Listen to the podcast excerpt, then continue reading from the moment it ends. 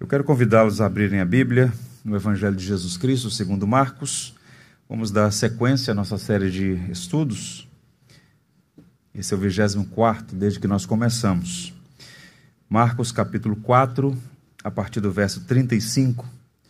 Vamos pensar sobre o tema Senhor do céu e mar. Marcos 4, a partir do verso 35, diz assim a palavra de Deus. Naquele dia, sendo já tarde, disse-lhe Jesus: Passemos para outra margem. E eles, despedindo a multidão, o levavam a si como estava, no barco. E outros barcos o seguiam. Ora, levantou-se grande temporal de vento e as ondas se arremessavam contra o barco, de modo que o mesmo já estava a encher-se de água. E Jesus estava na popa, dormindo sobre o travesseiro eles o despertaram e lhe disseram: Mestre, não te importa que pereçamos? E ele, despertando, repreendeu o vento e disse ao mar: Acalma-te, emudece. O vento se aquietou e fez-se grande bonança. Então lhes disse: Por que sois assim tímidos? Como é que não tendes fé? E eles, possuídos de grande temor, diziam uns aos outros: quem é este que até o vento e o mar lhe obedecem?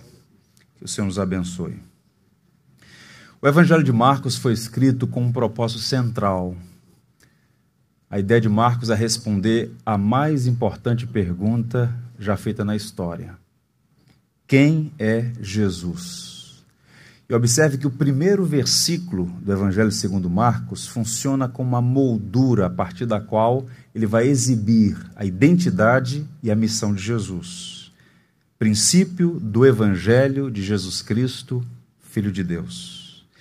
Marcos estrutura o Evangelho com o propósito de apresentar a identidade, a missão de Jesus. E o texto em tela, Marcos 4, a partir do verso 35, abre uma nova sessão depois de uma série de parábolas, nós temos agora uma coletânea de milagres que evocam um julgamento e uma tomada de posição por parte das testemunhas. É impossível ler esses relatos e não se posicionar sobre quem é Jesus e qual é a sua missão. Percebam, a autoridade no ensino, a sabedoria nas palavras, a compaixão de seus atos, o poder sobre as enfermidades e espíritos maus apontam para o caráter singular de Jesus. Não há ninguém como o nosso Senhor, divino e humano. E agora Marcos apresenta quatro milagres que vão reforçar a necessidade de responder essa pergunta: quem é Jesus? E nessa nova sessão, que começa aqui no capítulo 4, no finalzinho, vai até o final do capítulo 5, Percebam que há uma ordem, há uma sequência. Marcos é o escritor talentoso. Vejam a sequência. Marcos está mostrando aqui esses milagres que revelam o poder de Jesus sobre as forças hostis que perturbam o ser humano. Jesus é soberano sobre a natureza, vamos tratar esse assunto hoje. No capítulo 5, a soberania dele sobre as forças malignas, ele liberta um homem que vivia possesso de espíritos malignos em Gadar, soberania sobre enfermidades, ele cura uma mulher com fluxo de sangue que há 12 anos padecia daquela enfermidade, e por fim ele ressuscita a filha de Lázaro, poder de Cristo sobre a morte. Portanto, ao final do capítulo 5 vai ficar evidente o poder de Jesus sobre essas forças poderosas que perturbam o ser humano a natureza descontrolada, as enfermidades, os espíritos malignos e a morte. Então, os milagres de Jesus foram operados até agora, até então, perdão, sobre o físico das pessoas. Né? Nós já vimos aqui, por exemplo, nos capítulos anteriores, ele curando enfermos, é, realizando exorcismos, mas agora é a primeira vez que ele vai exercer autoridade sobre a criação, sobre a natureza. Há uma tempestade no Mar da Galileia, é o cenário a partir do qual ele vai mostrar sua autoridade. Ele acalma o mar revolto e silencia os ventos uivantes. E é muito interessante porque Marcos está escrevendo para uma audiência majoritariamente gentílica. não judeus, muito provavelmente para os cristãos na cidade de Roma que estavam sendo perseguidos. Mas o background de Marco é a tradição judaica. Então, lá no capítulo 2, ele já afirmou que Jesus Cristo é o Senhor do sábado. E agora, a partir dessa exibição do poder de Jesus, acalmando o mar revolto e as tempestades, Marcos vai apresentar Jesus como Senhor da criação. Então, ele não é apenas Senhor das esferas religiosas, digamos assim, mas ele é o Senhor do cosmos, do universo, de toda a criação.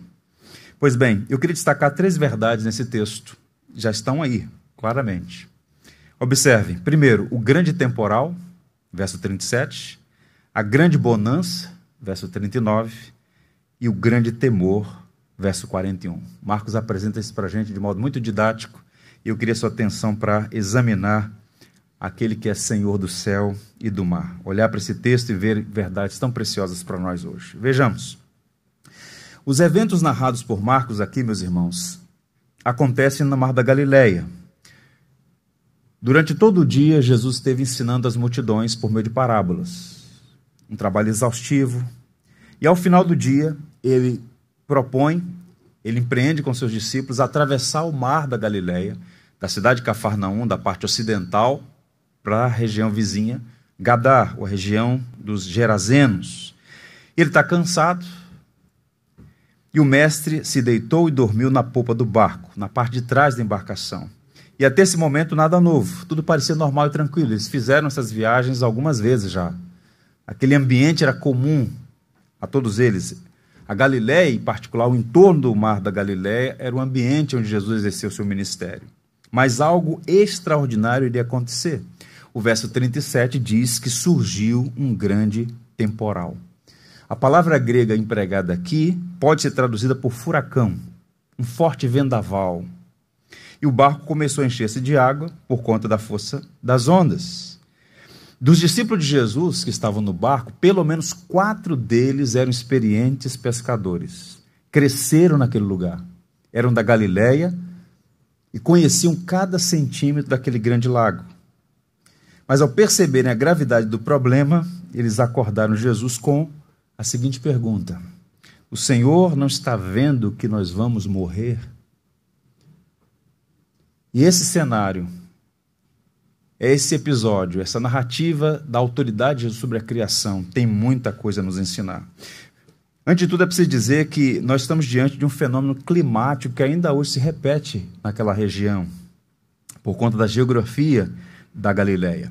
O Mar da Galileia, na verdade, é um grande lago de água doce. Ele tem 21 quilômetros de comprimento por 14 de largura profundidade média de 25 metros, embora haja lugares com 45 metros de profundidade.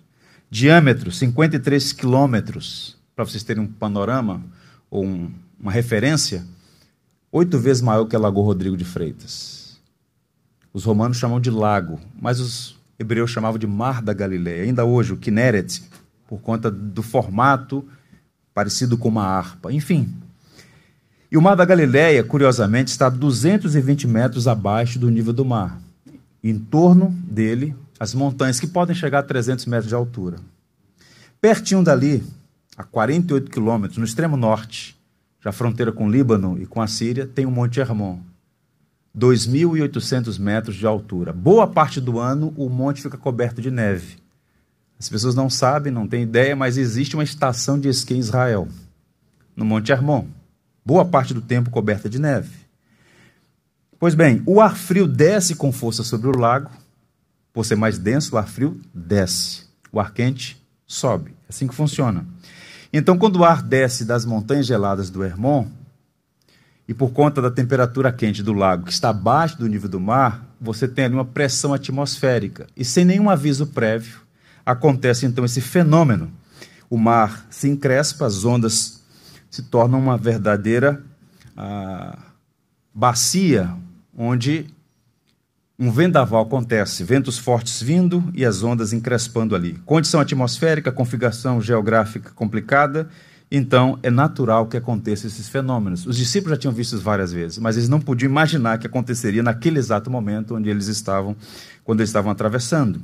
Mateus diz que o barco estava sendo varrido pelas ondas Lucas diz que veio uma tempestade de vento no lago e eles começaram a afundar.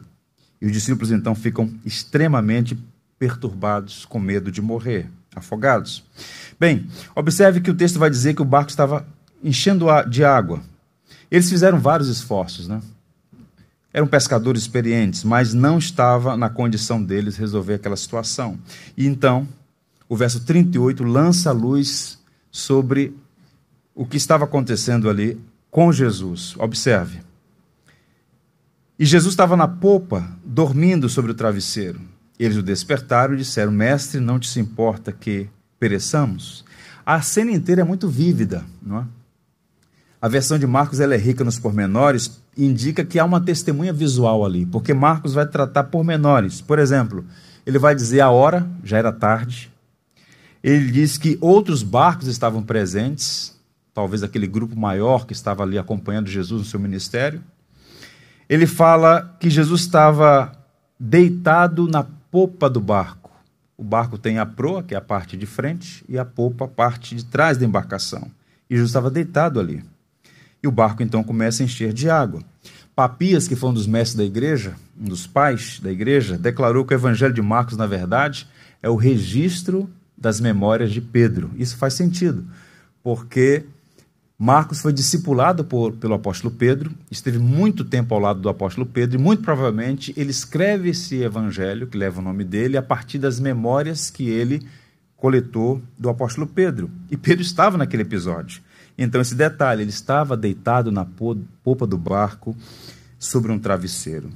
Pois bem, uma curiosidade que lança luz sobre essa passagem, contexto histórico, é que muito recentemente, 1986, dois pescadores israelenses, ali da Galileia, encontraram o casco de um barco de pesca a 8 quilômetros do sul de Cafarnaum, na região chamada Migdal.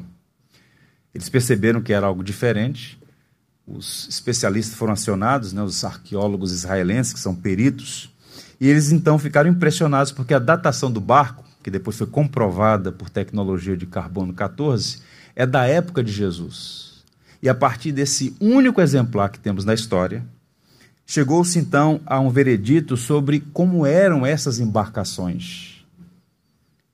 Esse barco está disponível para ser visitado lá na Galiléia, em um dos seus museus. O barco tem 8 metros de comprimento, 2,2 de largura, 1,3 de altura. Tem proa e popa, com um deck suficiente para a pessoa sentar ou deitar. São remados por. O barco é remado por quatro pessoas, dois de um lado, dois do outro. E tem capacidade para 15 pessoas. Não sei dizer se foi esse barco, mas certamente um barco similar a esse foi usado por Jesus e seus discípulos muitas vezes no mar da Galileia. Então observe, naquele episódio em que eles estão atravessando para a região de Gadara, quando a tempestade surge como um fenômeno natural daquela região, e os discípulos percebem, a despeito de toda a experiência que tinham, que eles iriam morrer, e despertam o mestre. E o Senhor então aquieta as ondas bravias e os ventos fortes. Há muita lição para nós aprendermos aqui. E nesse primeiro ponto sobre o grande temporal, há pelo menos três lições que você precisa conectar à sua vida hoje, aqui e agora. Porque não é simplesmente um fenômeno ou um acontecimento que se deu dois mil anos atrás. As implicações, as aplicações são extremamente atuais e relevantes para nós. E a primeira que eu quero destacar é a seguinte: obediência a Deus não é garantia de mar calmo. O verso 35 deixa evidente que a decisão de atravessar o mar foi de Jesus. Ele ordenou aos discípulos: passemos para outra margem. Os discípulos prontamente obedeceram, e foi nesse contexto que eles enfrentaram o mar revolto. Portanto, os discípulos entraram no barco por expressa ordem de Jesus e, mesmo assim, enfrentaram a tempestade. Eles estavam fazendo a vontade de Deus e enfrentaram ventos contrários. Isso desconstrói completamente a teologia da prosperidade, a teologia do triunfo e tantos falsários que enganam pessoas de boa fé, sugerindo a elas que, se houver obediência, cumprimento de votos, certas práticas religiosas, todos os ventos serão favoráveis e Deus estará sempre mostrando o seu favor em resposta a obediência. Mas aqui está um exemplo claro, contundente, de que eles estavam no meio de uma tempestade, com risco iminente de morrer, mesmo obedecendo a uma expressa ordem de Jesus. Portanto, as tempestades da vida fazem parte da jornada de todo cristão. Mesmo sendo fiel servo de Deus, você está sujeito a passar por aflições. Obediência não é garantia de mar calmo. E boa parte das pessoas, infelizmente, elas têm não tem nenhuma dificuldade para ver Deus nas coisas boas que acontecem. Quando o vento é favorável, é Deus. Mas quando o vento é contrário, elas precisam encontrar um responsável. Elas não conseguem enxergar a providência divina nas adversidades da vida. O bispo John Riley dizia: se somos discípulos autênticos, não devemos esperar que tudo ocorra suavemente em nossa jornada para o céu. Portanto, mesmo você sendo um servo fiel a Deus, você vai enfrentar ventos contrários e tempestades em sua jornada. Segunda aplicação, as tempestades podem chegar sem aviso prévio. Quando eles deram as primeiras remadas, eu fico imaginando, se o barco era similar a esse que foi descoberto, quatro remadores, dois de um lado, dois do outro. E o grupo de discípulos naquele pequena embarcação, atravessando o lago. Eles não podiam imaginar, depois das primeiras remadas, o que estava a esperá-los. Marcos diz que levantou-se um grande temporal, súbita e inesperadamente. Assim é a vida da gente. Isso mostra nossa falta de gerência da vida. Nós não temos. Podemos fazer planos, é bom fazer planos, mas, em última instância, não temos absolutamente nada em nosso controle. Um acidente acontece, uma enfermidade surge, por mais saudável que seja um homem, um atleta, ele pode receber um diagnóstico terrível. Uma crise na família que se instala, o desemprego que bate a porta, problema de natureza financeira, aflições chegam sem aviso prévio. Os hinos que nós cantamos, eles estão repletos de teologia. Eles não são inspirados, há muitos hinos ruins que a gente precisa colocar de lado, mas há hinos bons que precisam ser cantados porque reverberam teologia saudável. O hino 162 de Isaías Mendes diz assim: Bem de manhã, embora o céu sereno pareça um dia calmo anunciar, vigia e ora o coração pequeno, um temporal pode abrigar. Bem de manhã e sem cessar, vigiar, sim, e orar. O que nos reserva até o final desse dia, 27 de março de 2022.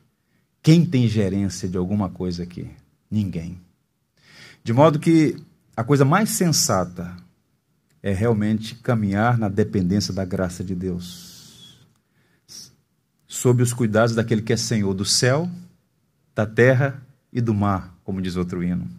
Então, como discípulo de Jesus, devemos orar e vigiar, pedir graça para passar pelas tempestades, com resoluta confiança no Senhor.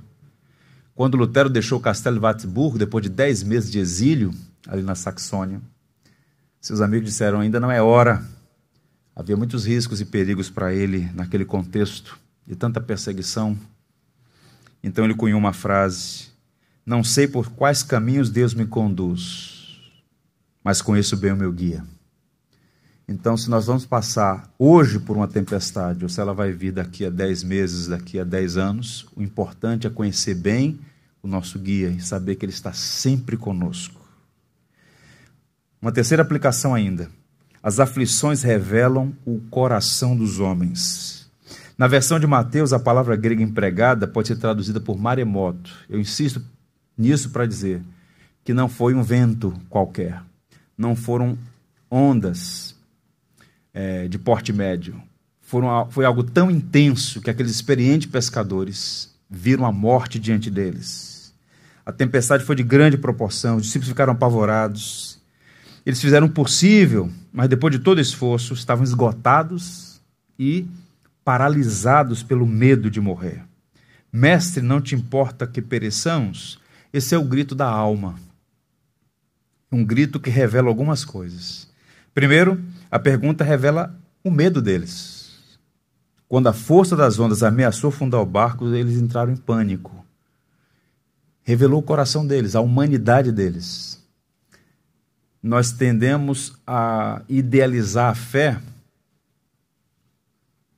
criar heróis, mas percebam, nos momentos mais adversos, em alguma medida, nós vamos demonstrar nossa humanidade. Os discípulos fizeram isso e eu acho que você vai concordar comigo, nós não somos melhores do que eles. O primeiro impacto da má notícia, como é que nós reagimos? Eles ficaram em pânico. Segundo, a pergunta revela uma acusação rancorosa. Essa é a parte triste. Enquanto eles lutavam para sobreviver, Jesus dormia na polpa do barco. E há uma crítica velada por trás da pergunta deles, uma sutil censura a Jesus. Uma paráfrase da pergunta dos discípulos para Jesus seria a seguinte: Nós não significamos nada para o Senhor? Como é que você pode dormir se a gente está perto de morrer? E Jesus, calmo, sereno e tranquilo, na polpa do barco. Essas palavras expressam mais uma crítica do que um pedido de ajuda. E os discípulos estão repetindo a atitude de Israel no deserto. O Salmo 44, por exemplo, Israel diz: Desperta, porque dorme, Senhor. Acorda, não nos rejeite para sempre. Então, na hora do aperto, os discípulos viram Jesus dormindo e se ressentiram daquilo. Então, percebam, irmãos, às vezes nós temos a sensação de que Deus está dormindo quando mais precisamos dele. Vejam como esse texto é atual. A crise ela pode ser agravada pela sensação de abandono ou de descaso. Se Deus é soberano, se Deus governa todas as coisas, se de fato Ele me ama, por que parece dormir quando eu mais preciso dele? Então, quando os discípulos perguntaram, não te importa conosco? Estamos prontos a morrer?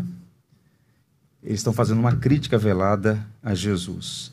É interessante notar, porque ao ler os evangelhos, constatamos que o único lugar em que há registro de Jesus dormindo é no meio de uma tempestade. O sono de Jesus aponta para a sua humanidade, ele estava cansado, ele é um ser humano igual a você, exceto em pecado. E depois de intensa atividade, ao cair da tarde, exausto, ele então deita e dorme na polpa do barco. Essa cena também descreve, além do cansaço dele, obviamente, a sua confiança em Deus na adversidade. E é interessante porque existe uma similaridade e um contraste com o profeta Jonas. Nós estudamos aqui exaustivamente o profeta Jonas ano passado, às quartas-feiras. Os marinheiros no barco em que Jonas estavam ficaram apavorados com aquele temporal, no caso lá deles, no mar Mediterrâneo desesperados. E Jonas estava no porão do navio dormindo. O desespero dos marinheiros naquele contexto é similar ao desespero dos discípulos. Mas Jonas dormia como uma fuga da responsabilidade. Jesus dormia por confiança na providência. É diferente. Porque Jesus estava naquele barco, o barco não podia afundar. E naqueles dias da fornalha da perseguição, acesa na, na cidade de Roma, muitos cristãos para os quais Marco escreve o Evangelho estavam sofrendo, eles precisavam saber que Deus não é indiferente à nossa dor. Pode parecer que ele está dormindo, pode parecer que ele está sendo indiferente, mas no fundo, na verdade, Deus sempre cuida do seu povo. Agora, como nosso coração é enganoso, é mais fácil reclamar do que depositar aos pés do Senhor a nossa ansiedade e descansar no seu cuidado paternal.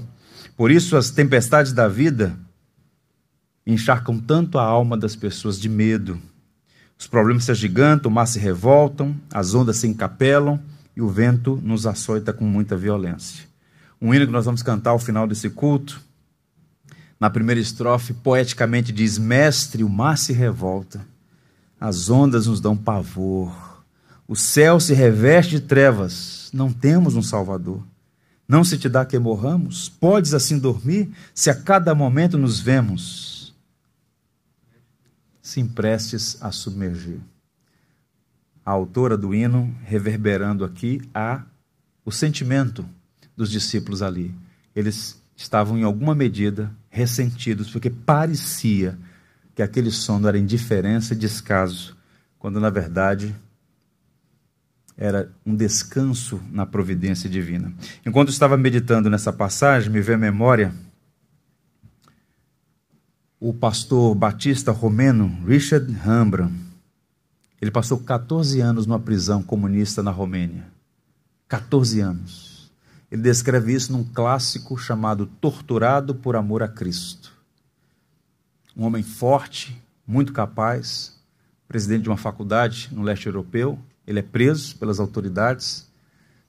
E naqueles primeiros momentos em que ele está passando por tortura, a fim de que negasse a sua fé, enfim, fizesse o que o Estado totalitário exigia dele. Ele se manteve firme e quando ele é lançado na solitária, ele diz que naquela noite, na primeira noite, ele sentiu uma profunda sensação de abandono. E ele só chorava e dizia: Por que o Senhor me abandonou? E no livro ele diz que naquela noite ele teve um sonho que o Senhor Jesus aparece para ele e diz: eu nunca te abandonei, estarei sempre com você. E foi essa experiência marcante que o fez perseverar e deu forças a ele para passar 14 anos numa prisão. E só saiu de lá porque um grupo de cristãos noruegueses pagou um milhão de dólares à época para libertá-lo. E quando ele saiu, ele então compartilhou o mundo inteiro sobre a graça do Evangelho e censurou e denunciou o horror do que estava acontecendo no leste europeu, com aquelas forças tirânicas roubando e cerceando a liberdade das pessoas. Mas a experiência dele de que Jesus estava com ele foi o que sustentou naqueles momentos adversos. Então, quero dizer para você, mesmo quando tudo parecer dizer o contrário, nunca se esqueça. Eis que estou convosco todos os dias até a consumação dos séculos. Foi a palavra de Jesus. É a palavra do Senhor a nós todos. Um grande temporal, mas no verso 39 aparece a expressão uma grande bonança. Vejam. E ele, despertando, repreendeu o vento e disse ao mar: Acalma-te, emudece. O vento se aquietou e fez-se grande bonança. Marcos disse que Jesus ouviu o pedido de socorro dos discípulos, ele é despertado, e duas coisas extraordinárias acontecem. Primeiro, a ordem simples e direta que ele deu: acalma-te, emudece. Percebam, as palavras são da mais completa e absoluta simplicidade. Mateus chega a dizer que ele estava deitado e colocou-se de pé, o que é não recomendado quando um barco está sendo açoitado por um temporal. Não é ficar de pé, mas ele fica em pé. E então diz: cala-te, aquieta-te. Ele não fez nenhum esforço, ele não puxou uma varinha mágica, nem fez nada pirotécnico. Ele é despertado, se levanta e dá uma ordem simples e direta: cala-te, aquieta-te. Percebam, ele não intercede pela situação, ele fala como Deus e ordena diretamente ao vento. Ele tem o que aqui? Autoridade, poder sobre a criação. Ele faz uso de sua autoridade como um criador e senhor e na mesma linha do salmista, que diz: O Senhor repreendeu o mar vermelho, Jesus repreende o mar da Galileia, as ondas e os ventos naquele dia. Os três evangelistas, Mateus, Marcos e Lucas, dizem que Jesus repreendeu o vento e o mar. Alguns autores, isso é antigo, tentam forçar o texto para sugerir que Jesus identificou uma ação maligna por trás do vento daquele evento climático. Então, quando ele repreende o vento, repreende a onda, supostamente ele identificou naquela ação uma obra maligna. No entanto, eu preciso dizer que essa é uma linguagem poética. Vento e mar não ouvem, mas são forças da natureza que estão sob a autoridade de Jesus. Quando o texto diz que ele se dirige ao vento e ao mar, está mostrando seu domínio, sua autoridade, seu poder sobre a criação. A segunda coisa extraordinária e a mais impressionante é que a tempestade cessou imediatamente. E há um detalhe aqui que parece redundância, mas é importante notar. Observe o verso 39. O vento se aquietou e fez-se grande bonança. Você vai observar, num dia de ressaca aqui no Rio de Janeiro, na orla do rio, depois que os ventos diminuem a intensidade, por algum tempo as ondas continuam agitadas. Não é assim? E Marcos diz que o vento se aquietou e fez grande bonança, o que indica o seguinte: que imediatamente não apenas os ventos cessaram a sua força, como o mar também se aquietou, se tornou um espelho d'água, mostrando, portanto, que houve uma intervenção sobrenatural ali. Vento e mar obedeceram imediatamente o Senhor. Vento e mar ficaram em silêncio diante do seu Criador. Nas culturas antigas, oceano era visto como uma força incontrolável, mar em fúria, como algo ingovernável, só Deus podia dominá-lo. Há muitas histórias sobre os processos de conversão da Escandinávia, né, dos antigos vikings. Houve um rei chamado Canuto, um rei dinamarquês, um dos primeiros a se converter à fé cristã, e ali bajulado por alguns dos seus súditos, dizendo que ele era sem igual na história da Dinamarca, ele buscando refutar aqueles elogios capciosos, ele então diz: Eu não sou Deus. Ele então chega de frente para o mar e manda as ondas pararem.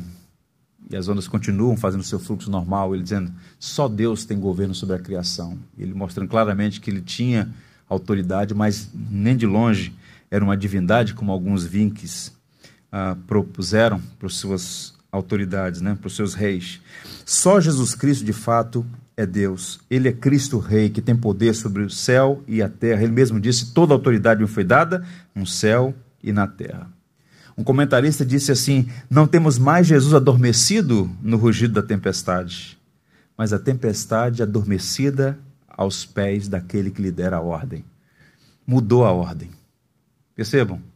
Ele estava deitado e o vento furioso, as ondas bravias açoitando o barco. Quando ele dá uma orda, ordem, agora ele está em pé e as ondas e o mar tranquilos. Lição para nós hoje aqui. Ouçam. Quando tudo parece perdido, Jesus se levanta e acalma o mar. Os discípulos estavam no limite de suas forças, o medo de morrer afogados, deles morrerem afogados, era uma realidade. E quando tudo estava realmente complicado, o Senhor se levanta e acalma a tempestade. É assim que acontece na nossa vida. Há um momento em que nós somos tomados, podemos ser tomados pelo pânico, pelo desespero, por aquele sinal de que não há mais o que fazer. E então, nesses momentos, quando tudo parece perdido, que o Senhor acalma o vento, e o mar. Aquieta-te, cala-te. Alexander McLaren, pregador escocês, pregando na primeira Aliança Batista Mundial, em Londres, pregando justamente sobre a soberania de Cristo, ele disse algo que se aplica a nós hoje, aqui e agora. Às vezes, Cristo demora a vir em nosso auxílio a fim de provar a nossa fé e avivar as nossas orações. O barco pode estar coberto pelas ondas e o mestre dormindo, mas ele despertará antes que se afunde. Ele está dormindo no barco, mas nunca passa da hora, e com ele não há tarde demais. Então vale a pena confiar no Senhor. Mesmo quando tudo parece perdido, ele se desperta, ele acalma o mar, ele traz tranquilidade ao seu povo. Segunda aplicação, o destino do povo de Deus não é o naufrágio no mar, mas a glória no céu. Nenhuma tribulação, por mais adversa que seja, pode nos roubar aquilo que está destinado a nós e que está garantido pela perfeita obra de Cristo. Isso está ilustrado na própria fala de Jesus no início dessa perícope, quando ele diz aos discípulos: Passemos a outra margem. Eles iriam passar, eles iriam chegar a outra margem. O destino deles não era o naufrágio, mas a outra margem. O Senhor vela, portanto, pela sua palavra para cumpri-la. Quando ele fala, ele cumpre. Promessa e realidade para Jesus são a mesma coisa. Portanto, seus planos são perfeitos, nós podemos confiar na sua providência. A promessa dele é suficiente para tranquilizar o nosso coração. Nunca jamais te deixarei, nunca jamais te abandonarei. São essas promessas de que a nossa vida, embora sujeita a muitos vales aqui, o final dela é vitorioso por causa da obra de Cristo, é que sustentou os apóstolos e todos os obreiros ao longo dos séculos a permanecerem firmes a despeito das dificuldades pelas quais passaram. E a própria presença de Cristo, ele estava no barco. É a presença de Jesus que nos livra do temor. No Salmo 40, Salmo 23, perdão, Davi diz: Ainda que eu ande pelo vale da sombra da morte, não temerei mal algum, por quê? tu estás comigo. A presença de Deus nas tempestades funciona como uma espécie de âncora e porto seguro para o povo de Deus. O profeta Isaías, por exemplo, ele ergue a sua voz no capítulo 43, ele diz: Quando vocês passarem pelas águas, elas não submergirão. Quando indica que vocês vão passar, mas elas não submergirão vocês, vocês não vão morrer. O Senhor vai sustentá-los. Portanto, vale a pena confiar na providência de Deus. O destino do povo de Deus não é o naufrágio no mar, mas a glória no céu. Depois de um grande temporal, de uma grande bonança, agora veio um grande temor. Observe o verso 40 e 41. Esses dois versos. Então lhes disse: Por que sois assim tímidos? Como é que não tendes fé? E eles, possuídos de grande temor, diziam uns aos outros: Quem é este que até o vento e o mar lhe obedecem? Tenta imaginar o cenário. Eles estão apavorados, desesperados, tomados por pânico. Eles olham e há um contraste entre o estado de espírito deles e o sono tranquilo de Jesus. Eles despertam o mestre com uma pergunta que, no fundo, carrega uma crítica: Você não se importa? A gente vai morrer? E o Senhor se levanta com uma palavra simples e direta. Imediatamente, a força do vento e a fúria do mar cessam. E o Senhor então agora se dirige aos discípulos e faz duas perguntas que contêm uma repreensão amorosa e necessária. Qual é a palavra de Jesus? Por que sois assim tão tímidos? Como é que não tendes fé? A palavra grega traduzida por timidez aqui é covardia. Os discípulos estavam agindo covardemente, tendo em vista que eles foram testemunhas do que Jesus já havia feito até aquele momento. Eles tinham tudo para confiar plenamente no Senhor, mas Jesus diz: vocês ainda são tão tímidos. Falta a eles confiança. As duas perguntas que Jesus faz, na verdade, têm o mesmo objetivo: mostrar a falta de confiança dos discípulos. Os discípulos se entregaram ao medo porque se esqueceram quem é Jesus. O Jesus que estava ali naquele barco com eles. O Rei do céu e da terra estava no mesmo barco e por isso o barco não podia afundar. O Criador do vento e do mar estava com eles. Não precisavam ser tomados de pânico, mas eles estavam dominados por isso. E o Senhor então diz: Onde está a fé de vocês?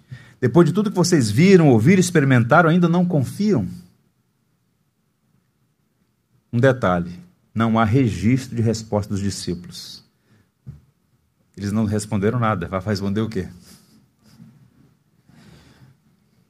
Muitas vezes nós nos comportamos igualzinho aos discípulos. Nossa fé é pequena, frágil, mas uma coisa linda e sem a qual nós não estaremos aqui. Embora Jesus tenha repreendido amorosamente seus discípulos, ele não os desclassificou. Podem voltar, eu sigo sozinho. Não. O Senhor conhece as nossas fraquezas, nossas limitações. Nós dependemos completamente da Sua graça. Nós cantamos uma canção, a última, que nós cantamos. É uma canção atribuída a Tomás de Aquino, Eis o Dia. E é uma parte nessa canção que diz: Ó Cordeiro, nos conceda sua graça, seu perdão. Quando a confiança em ti nos faltar e vacilar, por favor, perdoa-nos e sustenta a nossa fé. Nossa fé é frágil, é limitada. E é por entender isso que o Senhor graciosamente nos sustenta, como sustentou os discípulos aqui ali. E no verso 41 aparece uma palavra muito importante que contrasta com o verso 40. Observe: grande temor. O temor aqui é diferente do temor do verso 40. Duas palavras diferentes. A primeira significa covardia. vacilação. Essa que Jesus usa aqui, ou que Marcos usa para descrever, e possuído de grande temor, é uma palavra que significa temor reverente. Seu medo e a falta de fé vêm à tona por um único motivo: eles não sabem quem é Jesus. Mas quando o medo da tempestade passa, ao verem o mar quieto, os ventos silenciados, o texto diz que eles foram possuídos de grande temor. Mateus diz mais: diz que aqueles homens se maravilharam e perguntaram: quem é esse que até o vento e o mar lhe obedecem? Eles foram tomados por um profundo senso de maravilha. Grande temor aqui é santa reverência. Nós precisamos, por vezes, passar por essas experiências para perceber que Deus não é como nós. Então, nós estamos no mesmo barco, somos discípulos de Jesus, mas a nossa visão está embaçada. E de repente, uma situação adversa como essa, dramática, abre os nossos olhos para perceber e sermos tomados de um profundo senso de maravilha, um grande temor, como Isaías, como Pedro, como tantos outros, e ver a grandeza, a glória de Jesus Cristo. É impressionante essa passagem, é um texto riquíssimo.